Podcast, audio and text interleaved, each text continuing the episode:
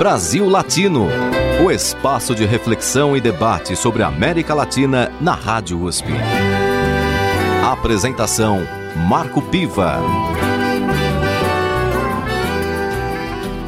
Olá, amigos e amigas do Brasil Latino, o programa que aproxima o Brasil da América Latina e a América Latina do Brasil. Toda segunda-feira, uma entrevista sobre temas de interesse do nosso país e do nosso continente latino-americano. Entender a América Latina não é tarefa fácil, especialmente quando vivemos num país que não tem lá um histórico de muita integração com os nossos países hermanos. Por isso, todo esforço para conhecer a realidade do continente é bem-vindo. Há alguns anos, a Universidade Federal de São Paulo, Unifesp, mantém o projeto de extensão universitária Realidade Latino-Americana, formado por professores interessados em promover o conhecimento do nosso continente, a cada ano o grupo escolhe um ou mais países da América Latina e desenvolve o projeto em basicamente três partes. A primeira, formação e estudos com especialistas do país escolhido. Segundo, viagem com pesquisas de campo para o país escolhido ou os países. E terceiro, o retorno para a sociedade em forma de seminários, textos e livro. Tudo isso sempre com a participação de alunos de diferentes instituições. Na USP, por exemplo, a participação se dá através do PROLAN, o Programa de Pós-Graduação e Integração da América Latina. Por conta da pandemia, o projeto não aconteceu em 2020, mas da última edição, em 2019, está sendo lançado agora o livro Fronteiras da Dependência, Uruguai e Paraguai, pela editora Elefante. Para conversar com os ouvintes do Brasil Latino sobre esse projeto de extensão universitária, eu converso com os professores que integram o grupo de pesquisa. Fabiana Rita Dessotti, professora de Relações Econômicas Internacionais do Departamento de Relações Internacionais da Unifesp, Fábio de Oliveira Maldonado, professor de Relações Internacionais e mestre pelo Prolan USP, Fábio Luiz Barbosa dos Santos, professor da Unifesp e do Prolan USP, criador e coordenador do programa Realidade Latino-Americana e autor do livro Uma História da Onda Progressista Sul-Americana. E também participa desta entrevista, lá de Roraima, o professor e coordenador do curso de Ciências Sociais da Universidade Federal de Roraima. Bem-vindos ao Brasil Latino, é um prazer conversar com vocês. É, já tinha conhecimento desse grupo de extensão universitária que faz um trabalho muito importante, principalmente pela terceira parte que eu citei aqui, que é a devolutiva do trabalho de pesquisa que vocês fazem para a sociedade através de textos, seminários e livro. Então, eu começo nossa entrevista de hoje com a professora Fabiana Rita De Sotti. Eu gostaria que você, Fabiana, falasse para os nossos ouvintes como é que surgiu a ideia desse grupo, como é que ele funciona. Bom, agradeço a oportunidade da gente falar aqui um pouco sobre o programa e sobre o nosso projeto de 2019. Ele é um programa de extensão é, vinculado ao Departamento de Relações Internacionais é, a proposta inicial desse programa foi em 2014. É, o professor Fábio Luiz propôs esse projeto né, na, na universidade. Eu aderi ao projeto em 2015, que foi quando eu entrei também na Unifesp, e já é, tive oportunidade de ver o final do projeto de 2014, em que o, o, grupo, né, composto naquele período, estudou e, e pesquisou e, e, propôs, né, uma discussão sobre a, a Colômbia e Venezuela.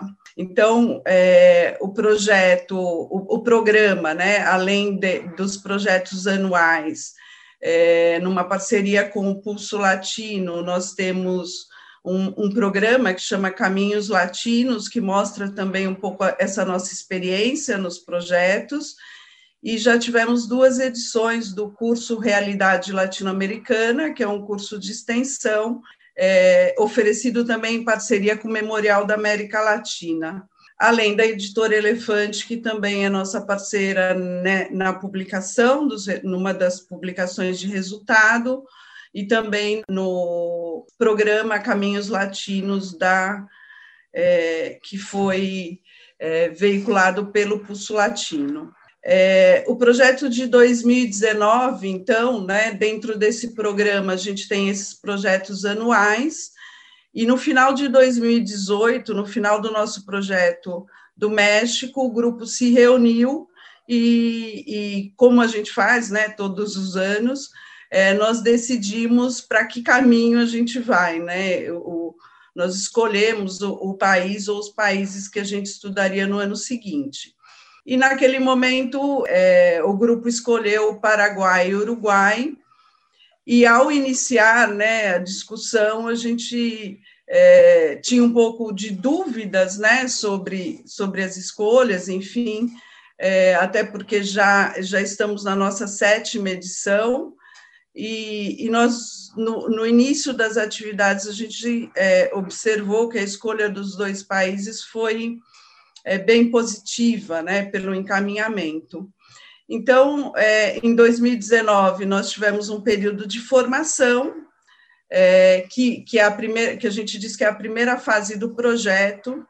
Nesse período de formação, o grupo vai se consolidando, a gente vai vendo quem participa, né? Nós temos é, eu e o professor Fábio Luiz da, da Unifesp, é, Rodrigo e Fábio Maldonado também, que já participam é, desde o início do, do, do programa, e, mas a, a, gente tem também colegas que participam em determinadas edições e em outras não. E, e, o perfil do grupo que se forma é o que vai determinar o caminho que a gente vai percorrer no estudo, né, nessa fase de formação. Então, a fase de formação é construída conjuntamente. A gente surge com uma proposta, com algumas ideias, mas é o grupo que é, estabelece a nossa programação de formação. E no final de, dessa fase de formação, que dura em, to, em torno de um ano, né? É, nós fazemos uma viagem, que é a segunda fase de pesquisa, que a gente chama de viagem técnica de pesquisa dentro do programa, e é o momento que a gente tem também, que a gente sai dessa fase de formação com uma série de perguntas é, e, e, considerações né, que foram feitas pelo grupo. Consequentemente, se faz uma agenda de, de viagem também respondendo essas questões que foram estabelecidas, né, que foram construídas nessa parte de formação.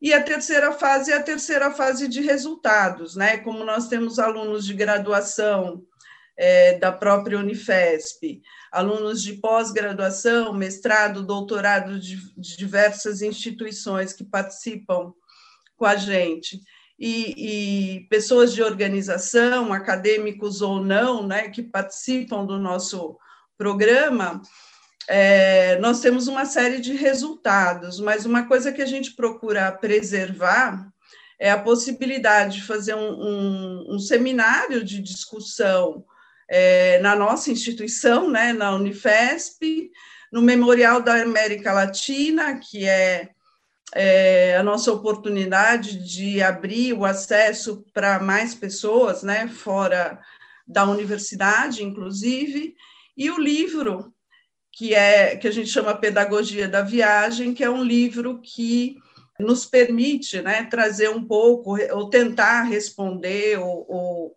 apresentar né, algumas considerações sobre o, o, as nossas fases de estudo, o nosso projeto. Acho que e, é isso.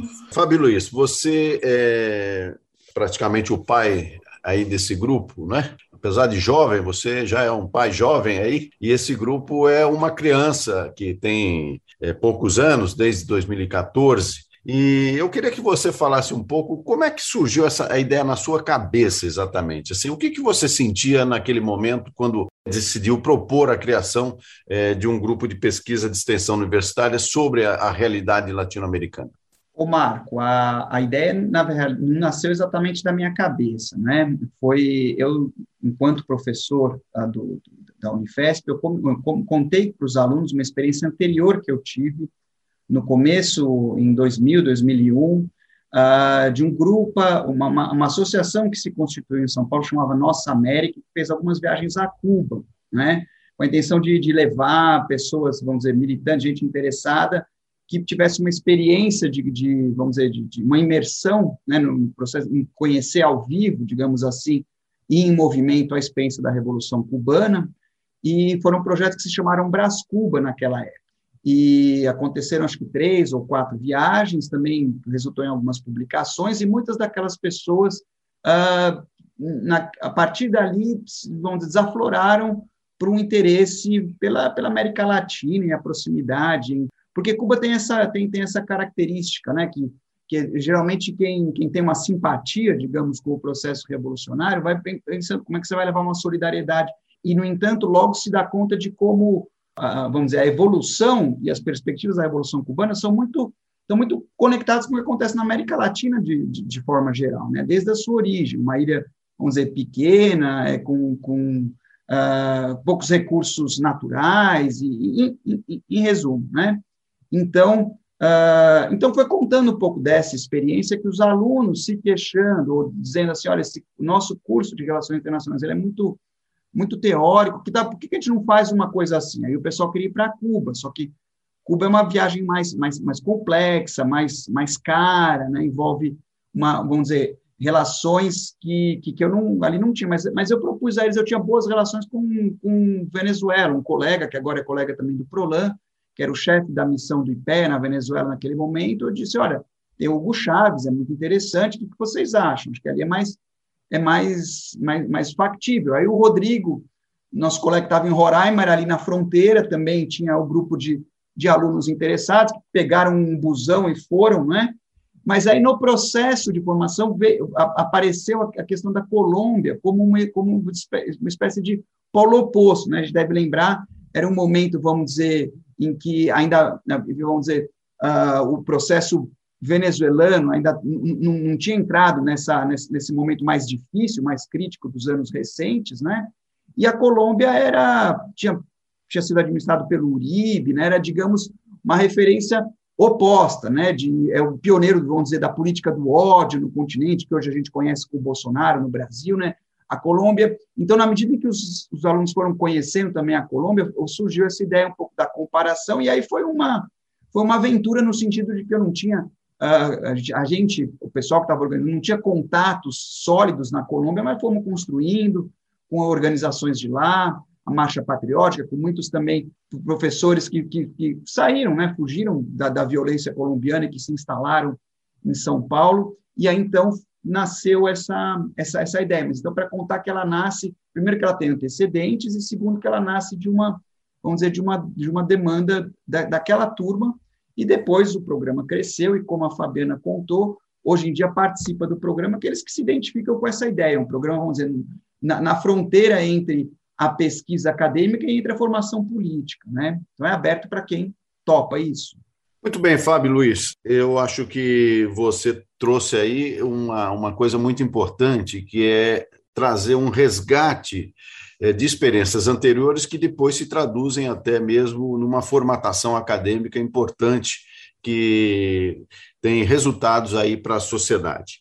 E o tema hoje aqui no Brasil Latino é exatamente a experiência uh, do grupo de extensão universitária Realidade Latino-Americana, que é tocado ali na Universidade Federal de São Paulo, Unifesp, com participação de pessoas e alunos e professores de outras instituições, inclusive da Universidade de São Paulo. E para essa conversa, eu tenho aqui a Fabiana Rita Dessotti, o Fábio de Oliveira Maldonado, o Fábio Luiz Barbosa dos Santos e o Rodrigo Chagas. E para encerrar este primeiro bloco do Brasil Latino de hoje, quero que o Rodrigo Chagas, professor e coordenador do curso de Ciências Sociais da Universidade Federal de Roraima, indique uma música para os nossos ouvintes. Bom, obrigado pelo convite. É, a música que eu vou indicar é de uma cantora peruana que eu conheci no Realidade, que é a Susana Baca. O nome da música é Negra Presuntuosa. Brasil Latino.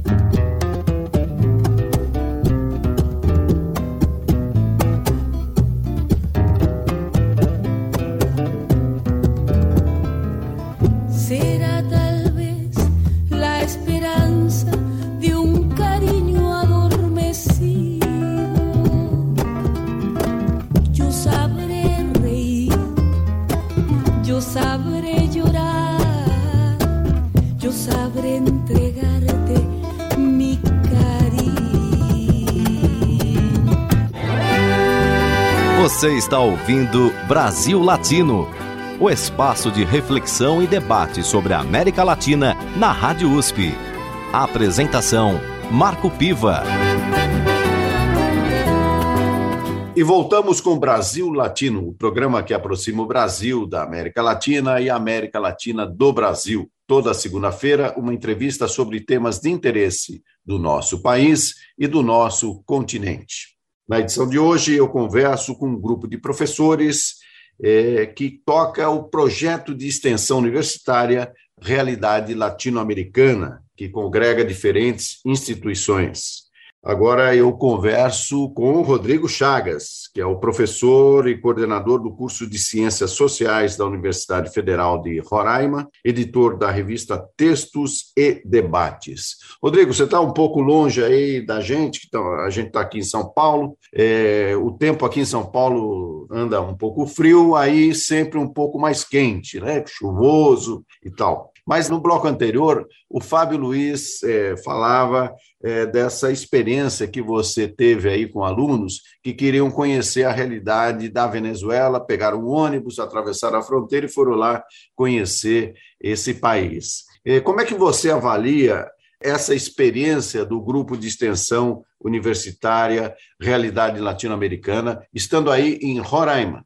Bom, eu sou suspeito. O, em grande medida, eu comecei a participar do grupo em 2014, logo no comecinho, e foi no mesmo momento em que eu entrei no doutorado. Então, assim, o grupo Realidade é parte integrante da minha formação, enquanto intelectual, do doutorado, etc. Né? Então, eu sou muito suspeito para falar do tema. Né? Eu sou muito fã. É, eu acho que, a, é, acima de tudo, a metodologia que o grupo é, construiu a partir da, das demandas dos próprios alunos, né, a partir de é, é, sempre um trabalho coletivo que nasce ali do debate com os alunos como iguais, vão para essa viagem elaborando uma série de inquietações comuns e na volta a gente tem uma resposta também coletiva, ainda que vá ganhando as individualidades novamente, as particularidades de cada um. Então, é, primeira, a primeira coisa que foi fundamental para a minha forma de ver a educação mesmo dentro da universidade. E essa experiência é, inicial foi muito marcante, né?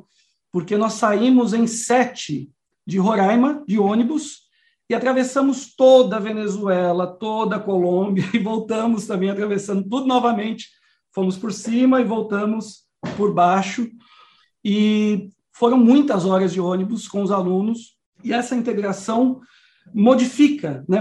Você vê que esses alunos modificam a forma deles verem a universidade, modifica toda a trajetória dentro da universidade, né? Então, eu acho muito, muito importante é, esse processo, né? Tanto por, pelo que é, significa para mim na minha formação, como que eu vejo para os alunos que participaram do processo. Então, esse é o elemento principal.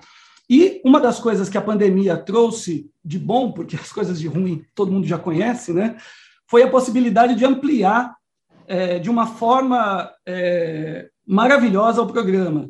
Então, assim, nós podemos hoje debater sobre os problemas da América Central, por exemplo, que é o tema que nós estamos estudando para a próxima viagem, assim que a pandemia aliviar, né, com pessoas do Brasil todo, não só de Roraima. Está muito mais fácil para os meus alunos participarem hoje mas também pessoas da Bahia, pessoas de Minas, do, do, é, do Paraná. Então, assim, é, essa dimensão é, que vai ganhando o programa, que vai fazendo uma difusão da importância da gente entender a América Latina, não apenas como uma questão de, de conhecimento dos outros países, mas como uma questão de entender a nós mesmos, né? como é, dialogar, conhecer a realidade, muitas vezes tão próxima, né? uma, com, com questões tão, tão comuns para o Brasil, mas que, ao mesmo tempo, está tão distante da nossa realidade.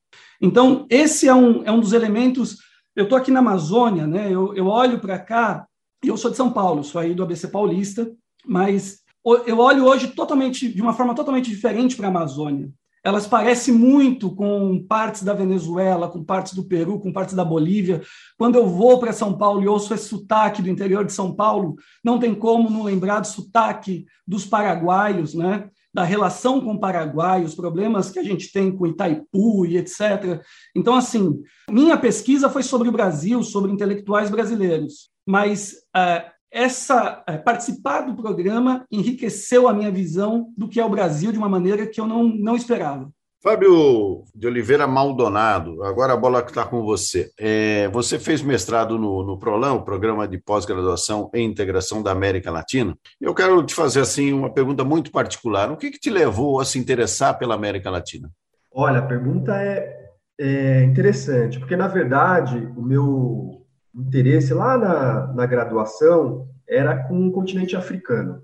Então, eu cheguei a estudar um pouco de Ruanda, é, enfim, Congo, é, Congo belga, né, lá atrás, enfim, e acabei caindo no debate é, das teorias do sistema mundial moderno com um egípcio chamado Samir Amin, que por acaso se entregou, integrou a, a, essa teoria do sistema mundo, que tem é, autores como Emmanuel Wallenstein, Giovanni Arrighi, etc. E daí eu acabei caindo no debate da teoria da dependência, que lá de trás, que muita gente acha que é só Fernando Henrique Cardoso, né, aqui no, principalmente em São Paulo, né, teoria da dependência é sinônimo de Fernando Henrique Cardoso, mas que aí a gente começa a pesquisar e vê que não. Né? Então, é, eu, a partir daí eu comecei a estudar Teotônio dos Santos, Rui Mauro Marini, Vânia Bambirra, é, intelectuais chilenos que fazem parte também da teoria da dependência. E aí eu caí, então, no debate latino-americano. Lá na graduação, meu TCC foi um debate, é, trazer o debate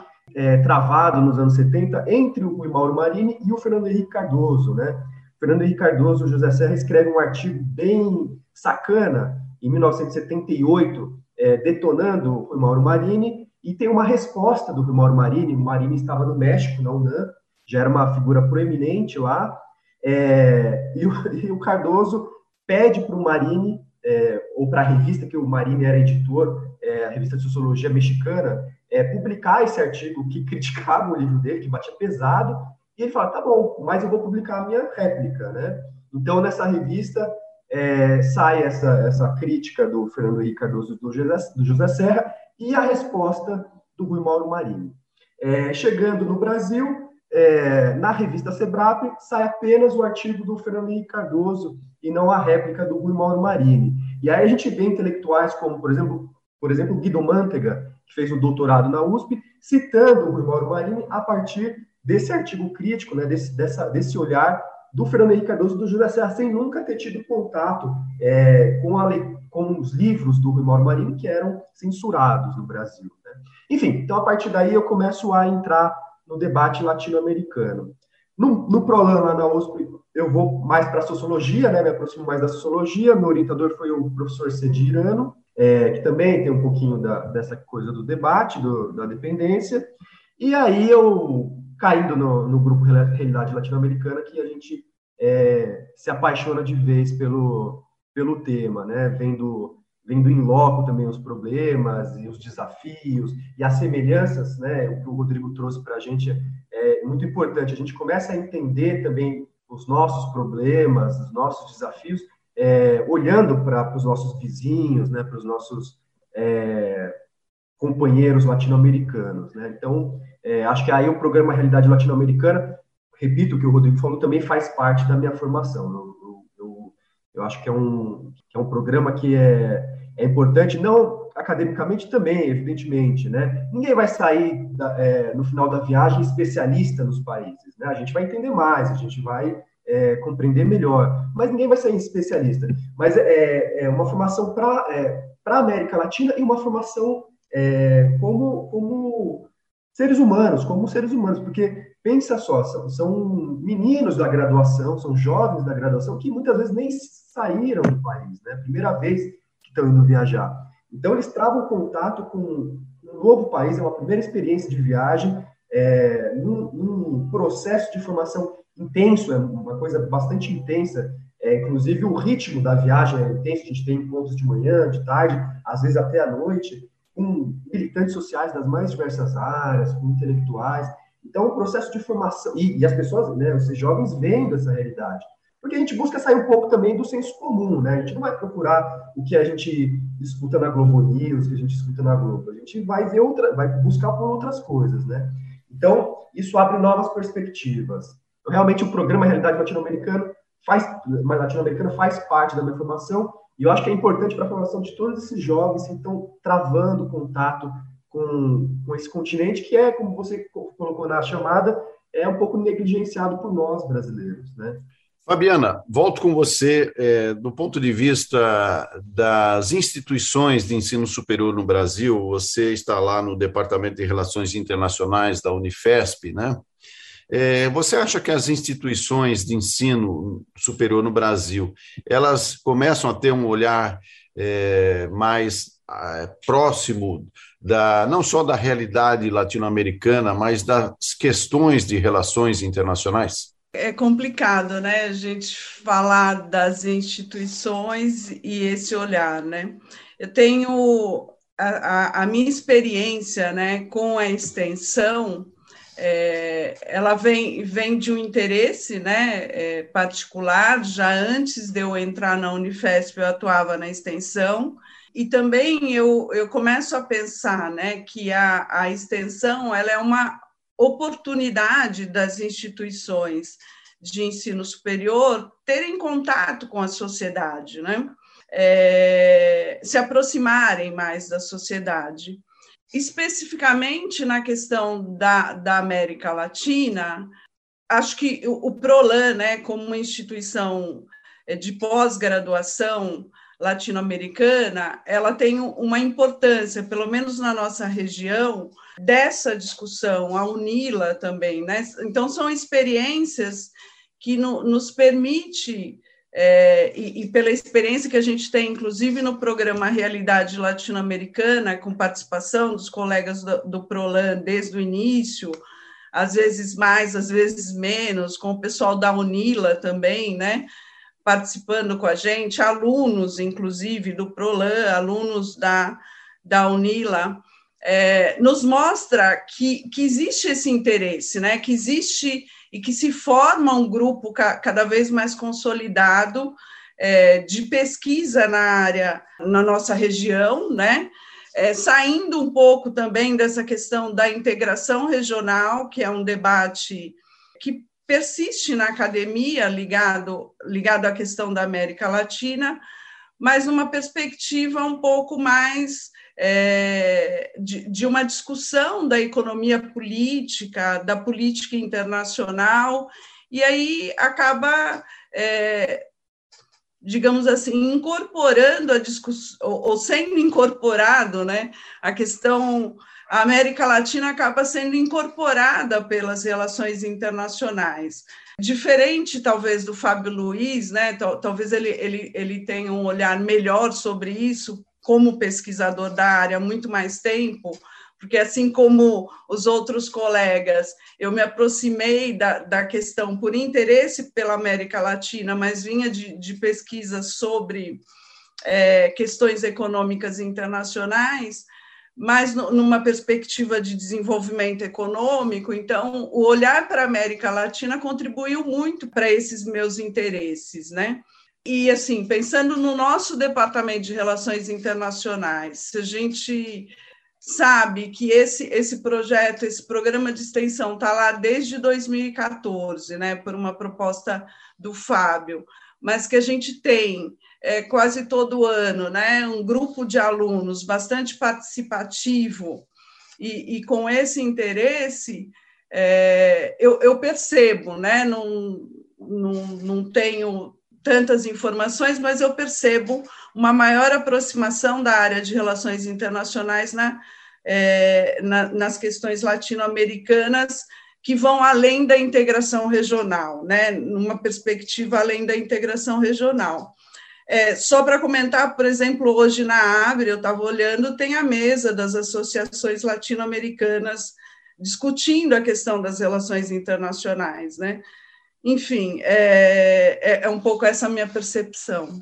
Hoje, no Brasil Latino, eu converso com um grupo de professores que forma o projeto de extensão universitária Realidade Latino-Americana na Unifesp, a Universidade Federal de São Paulo um projeto que leva alunos e professores para conhecer é, a realidade de países do nosso continente e transforma essa experiência é, em projetos como livros, como seminários e textos.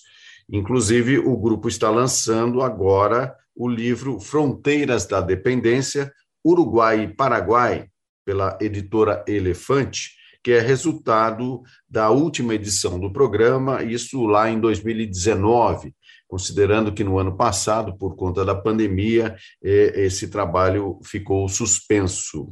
Bom, agora vamos encerrar este segundo bloco pedindo para que o nosso amigo Fábio Luiz indique uma música para os nossos ouvintes. Marco, eu vou indicar uma música em referência a esse, a esse livro que você falou, O Último Resultado, uma música paraguaia, né, que se chama Recuerdos de Pacaraí. Pacaraí é uma, um lago no Paraguai, né? E eu lembrei dessa música porque ela é gravada originalmente com harpa, não é? Que é um instrumento que, que, que, integra não só uma música, vamos dizer, erudita, mas também música popular paraguaia, que é uma singularidade desse país e que é muito bonito. Mas eu vou indicar aqui a versão Caetano Veloso gravou também essa música, então, como a gente está aqui fazendo esse diálogo Brasil-América Latina, essa é a minha indicação. Brasil Latino. Una noche tibia nos conocimos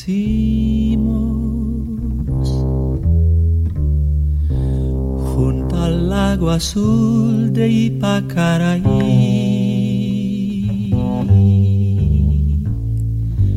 Tú cantabas triste por el camino. Viejas melodías en guaraní. Y con el embrujo de tus canciones iba renaciendo tu amor en mí y en la noche hermosa de plenilunio de tus blancas manos sentí el calor que con sus caricias me dio el amor. ¿Dónde estás ahora, cuñata? Y que tu suave canto no llega a mí. ¿Dónde estás ahora? Mi ser te adora frenesí. Todo te recuerda mi dulce amor junto al lago azul de Ipacaraí. Todo te recuerda, mi amor te llama, Cuñataí.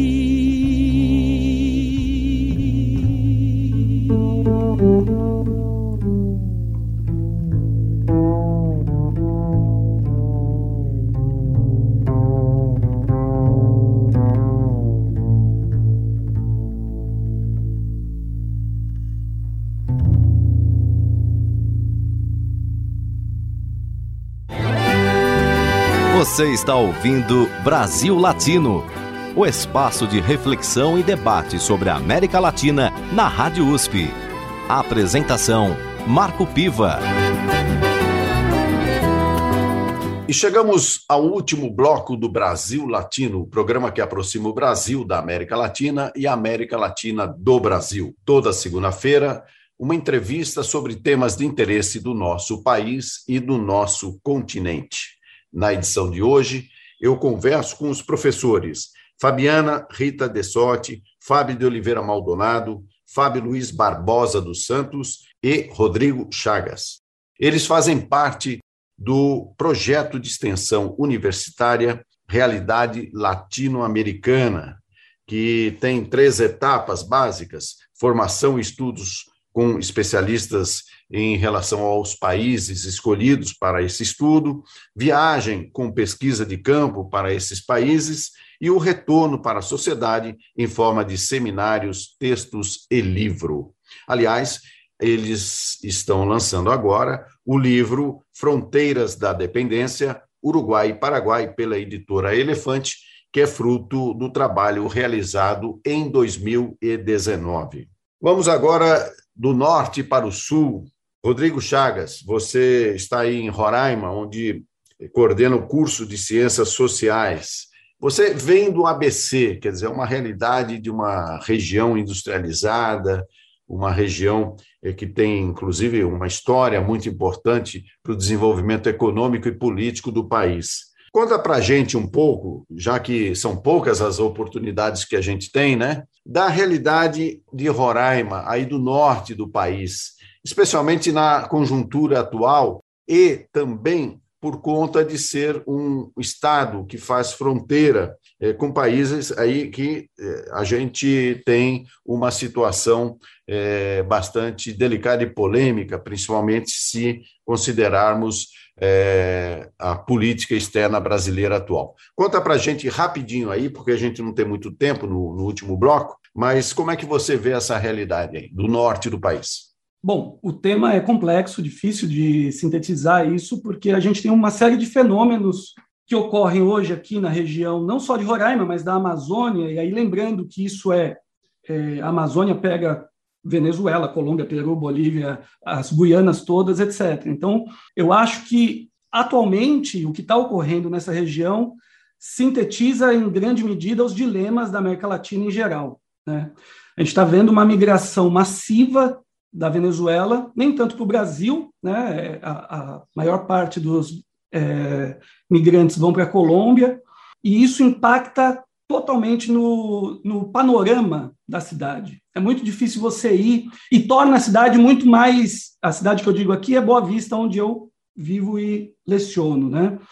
É, e torna a cidade muito mais latino-americana, assim, né? A gente vai em qualquer feira popular, está cheio de venezuelanos, todo mundo falando espanhol, mas ao mesmo tempo eu tenho a presença do pessoal da Guiana Inglesa, é, tem muita gente do Haiti, enfim, é, esse dilema da migração, né, das pessoas buscando é, com muita dificuldade de mudar seus países e aí se movendo para outros, né, como a gente vai vendo isso ocorrer, isso reflete de uma maneira muito importante hoje aqui no norte do país. E seria muito necessário que o Brasil comece, começasse a olhar com mais atenção no que está acontecendo aqui, porque eu acho que tem muita coisa que vai impactar a nossa realidade de uma maneira muito profunda. Tá? Isso a gente vê mudanças no perfil é, dos presidiários, tem facções venezuelanas atuando dentro do Brasil, tem, enfim, toda a questão do fornecimento de,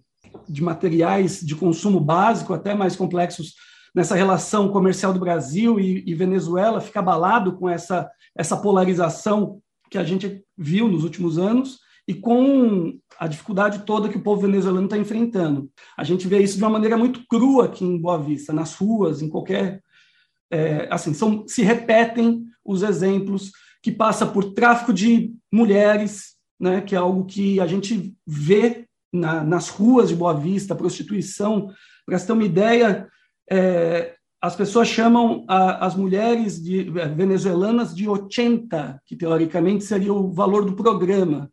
E isso misturado com é, grupos, organizações, facções, enfim, como Comando Vermelho, PCC, que administra parte dessas coisas, pelo menos são os relatos que a gente vem, vem tomando.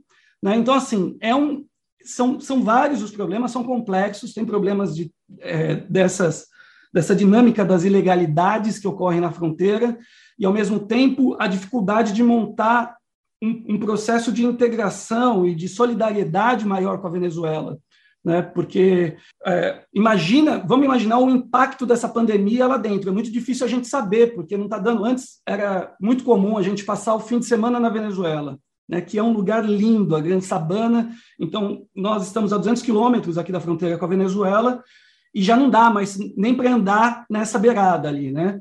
Enfim, é muito importante a gente olhar para essa questão do que está acontecendo aqui. Fábio Luiz Barbosa dos Santos, você é, que é professor da Unifesp e também do Prolan, na USP, é, você escreveu o livro Uma História da Onda Progressista Sul-Americana. Vamos tocar um, rapidamente, porque não temos muito tempo, mas na conjuntura atual da América Latina. Como é que você está vendo essa conjuntura? Olha, é, eu acabo de mandar para a editora um livro com essa resposta, né? Então, mas para sintetizar, né? Eu diria que, que é, uma, é, uma, é uma conjuntura em que as formas mais, vamos dizer, convencionais de se fazer política, tanto a direita como a esquerda, elas estão se modificando, e elas estão se modificando em função das dinâmicas social dessas, dessas, dessas vamos dizer, das, das diferentes nações, não é? Então, eu sintetizaria Uh, então, assim, a gente tem uma, um, o, traço comum é uma crise, né? Uma crise que tem múltiplas expressões, algumas delas o Rodrigo falou, como, por exemplo, a degradação do tecido social, narcotráfico, poder miliciano, relações promíscuas com o Estado. Esse é um fenômeno que agora que a gente está trabalhando América Central, né, no programa Realidade Latino-Americana, isso tem, tem ficado muito, muito explícito. A Emília Viotti dizia que a América Central é a caricatura da América Latina, né, no sentido de que tudo que tem lá tem, mas mais é, exagerado. Né? Então, nessa conjuntura, eu diria que tem duas, para sintetizar, dois, duas, duas abordagens. Né? Uma é uma abordagem, digamos, como é que você contém a crise. Né? Essa foi, por exemplo, a abordagem dos governos progressistas na América Latina, vamos dizer, Morales, uh, Correia, Kirchner, né, o, o, os governos do PT no Brasil. Então, como é que você como é que você contém, como é que você faz a gestão? Por que, que eu estou falando conter? É como é que você mitiga os, vamos dizer, os, os principais problemas dessas sociedades, mas diante de uma, de uma impossibilidade ou de uma impotência para mexer nas causas estruturais desses problemas. Uma outra, vamos dizer, abordagem é, é você, vamos dizer, diante desses problemas, você acelera a crise. Né? Que, então, uh, eu diria, para fazer uma figura de imagem de um, de um, de um conto, vamos dizer, da inglês, lá do final do século XIX, a primeira abordagem é a abordagem do médico, a segunda é a abordagem do monstro. Né? No entanto, ambas são diferentes facetas, digamos assim, opostas, né, de lidar com uma dinâmica social que muito, vamos dizer, muito grave que permeia o conjunto dos nossos países e que olhando para a América Central, que é o esforço que a gente tem feito atualmente, né? Porque só uma coisa, o Marco falou que a gente ficou em suspenso durante a pandemia, ficou em suspenso a possibilidade de viajar, mas como o Rodrigo já disse, né? É, nós continuamos fazendo a formação com o objetivo de viajar à América Central em breve, e ao se debruçar sobre os países da América Central, a gente percebe, vamos dizer, essa tendência lá, vamos dizer, mais avançada, mas algo que, olhando seja para a Venezuela, como o Rodrigo mencionou, seja para a Colômbia, como a gente já percebeu fazendo essa viagem há quase 10 anos, ou olhando para o Brasil, para o poder miliciano, enfim, para o que é, a gente vê esse, esse quadro, vamos dizer, um quadro comum. Em alguns casos mais avançados, em outros menos, né?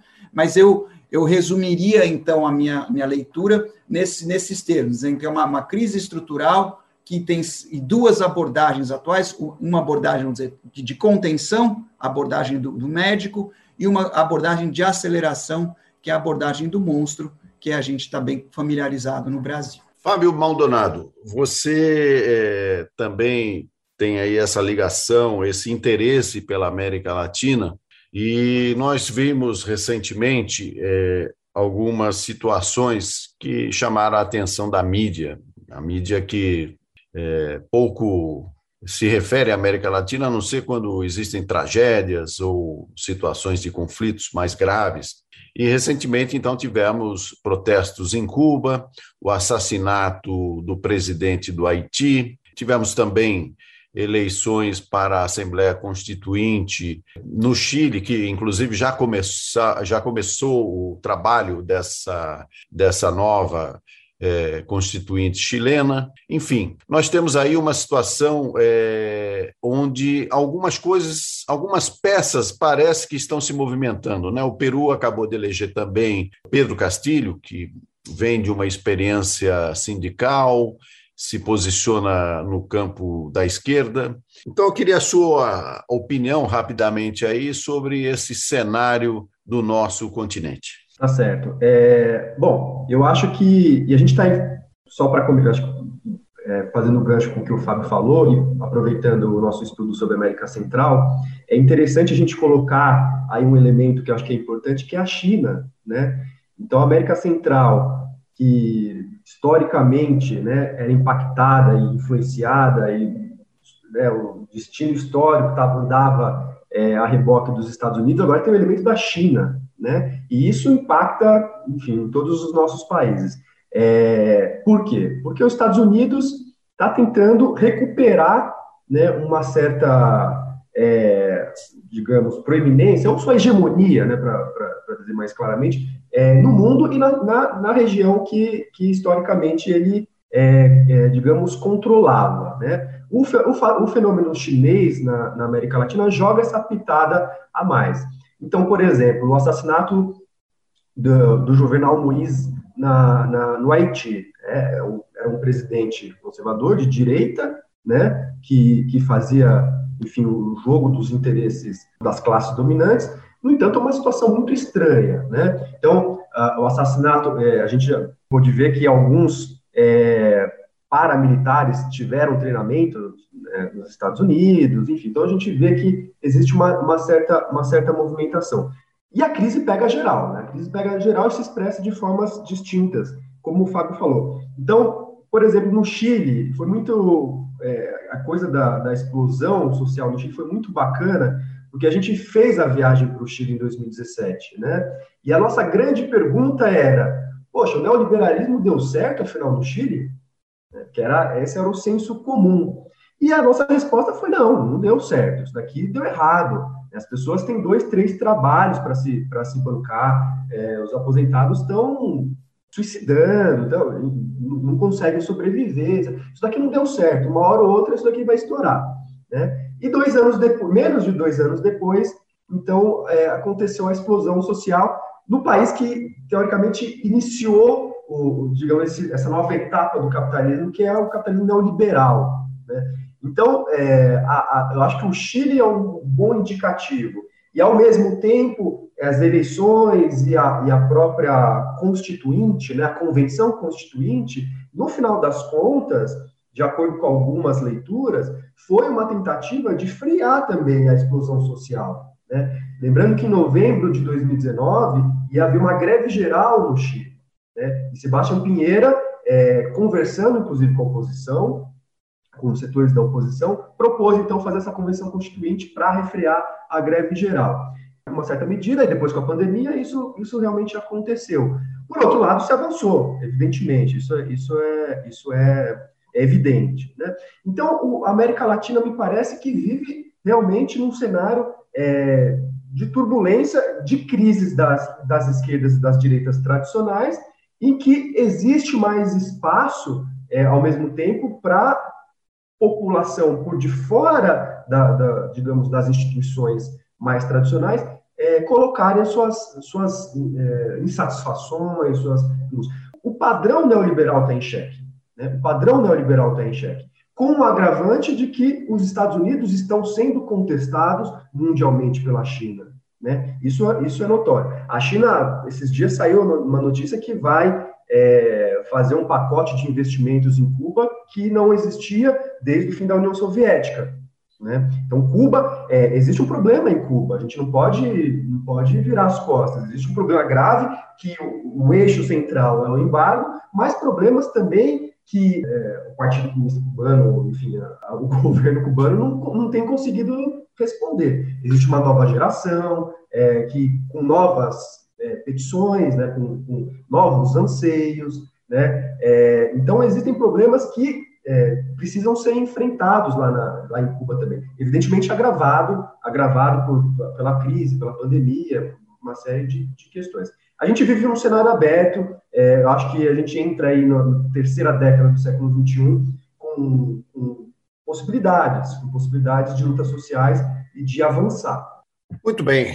Agora vamos é, completar o ciclo, digamos assim, da nossa entrevista, porque começamos com a Fabiana e vamos terminar com a Fabiana. Que eu gostaria, Fabiana, que você, aproveitando esses minutos finais do Brasil Latino, é, falasse um pouco sobre as suas perspectivas da América Latina e também é, ressaltasse aí a importância dessa aproximação de estudos acadêmicos, universitários sobre ah, o nosso continente. Bom, é, acho que os, os colegas é, entraram em elementos importantes. O que a gente tem observado né, desses estudos e desse aprendizado no âmbito do, do programa Realidade Latino-Americana é a situação econômica, né? A questão do extrativismo, que, que é um objeto de estudo, o, o trabalho precário, né? Tanto na indústria maquiladora quanto é, no setor informal, que é uma realidade que se reflete né, na, na, no nosso olhar sobre o Brasil também, e, e o, o, papel do Estado né, né, na, na economia, um Estado que representa setores empresariais, grupos econômicos, e, e, na perspectiva da América Central, né, o que a gente tem estudado reforça muito elementos que a gente já tinha visto, né, e que começam a caracterizar o meu olhar sobre a América Latina nas questões econômicas, mas que se acentuam na América Central. Observando os trabalhadores na indústria maquiladora, a, a questão do gênero, a questão da mulher e da não perspectiva do jovem no mercado de trabalho, é, é algo que acentua, eu acho que um pouco dessas é, mobilizações que nós estamos observando, com a participação das mulheres, né, uma participação bem representativa das mulheres nesse movimento. É, enfim, eu, eu, o meu olhar, né, digamos assim, sobre a América Latina não é otimista, né, não é otimista, é, principalmente pensando na pandemia e, e observando né, o quanto é, isso afeta essas economias e essas sociedades. E aí me deixa muito mais instigada, né, para estudar o assunto e, e, a oportunidade dentro do, do programa da gente continuar essa discussão. Muito bem, no Brasil Latino de hoje, eu conversei com um grupo de professores que faz parte do projeto de extensão universitária Realidade Latino-Americana da Unifesp, a Universidade Federal de São Paulo.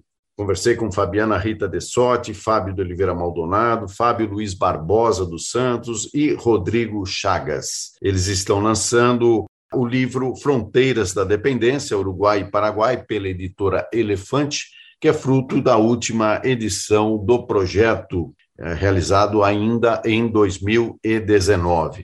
Terminamos por aqui mais uma edição do Brasil Latino, que vai ao ar toda segunda-feira, às 5 da tarde, pela Rádio USP FM 93,7 São Paulo e 107,9 em Ribeirão Preto.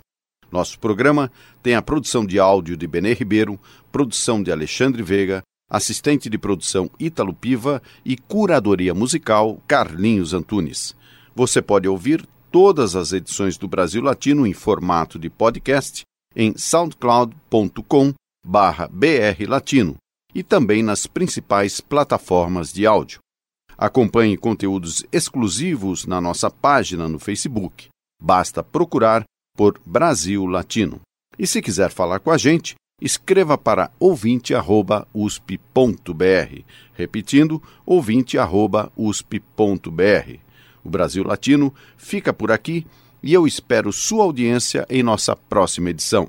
Um abraço latino-americano e até lá. Você ouviu Brasil Latino, o espaço de reflexão e debate sobre a América Latina na Rádio USP.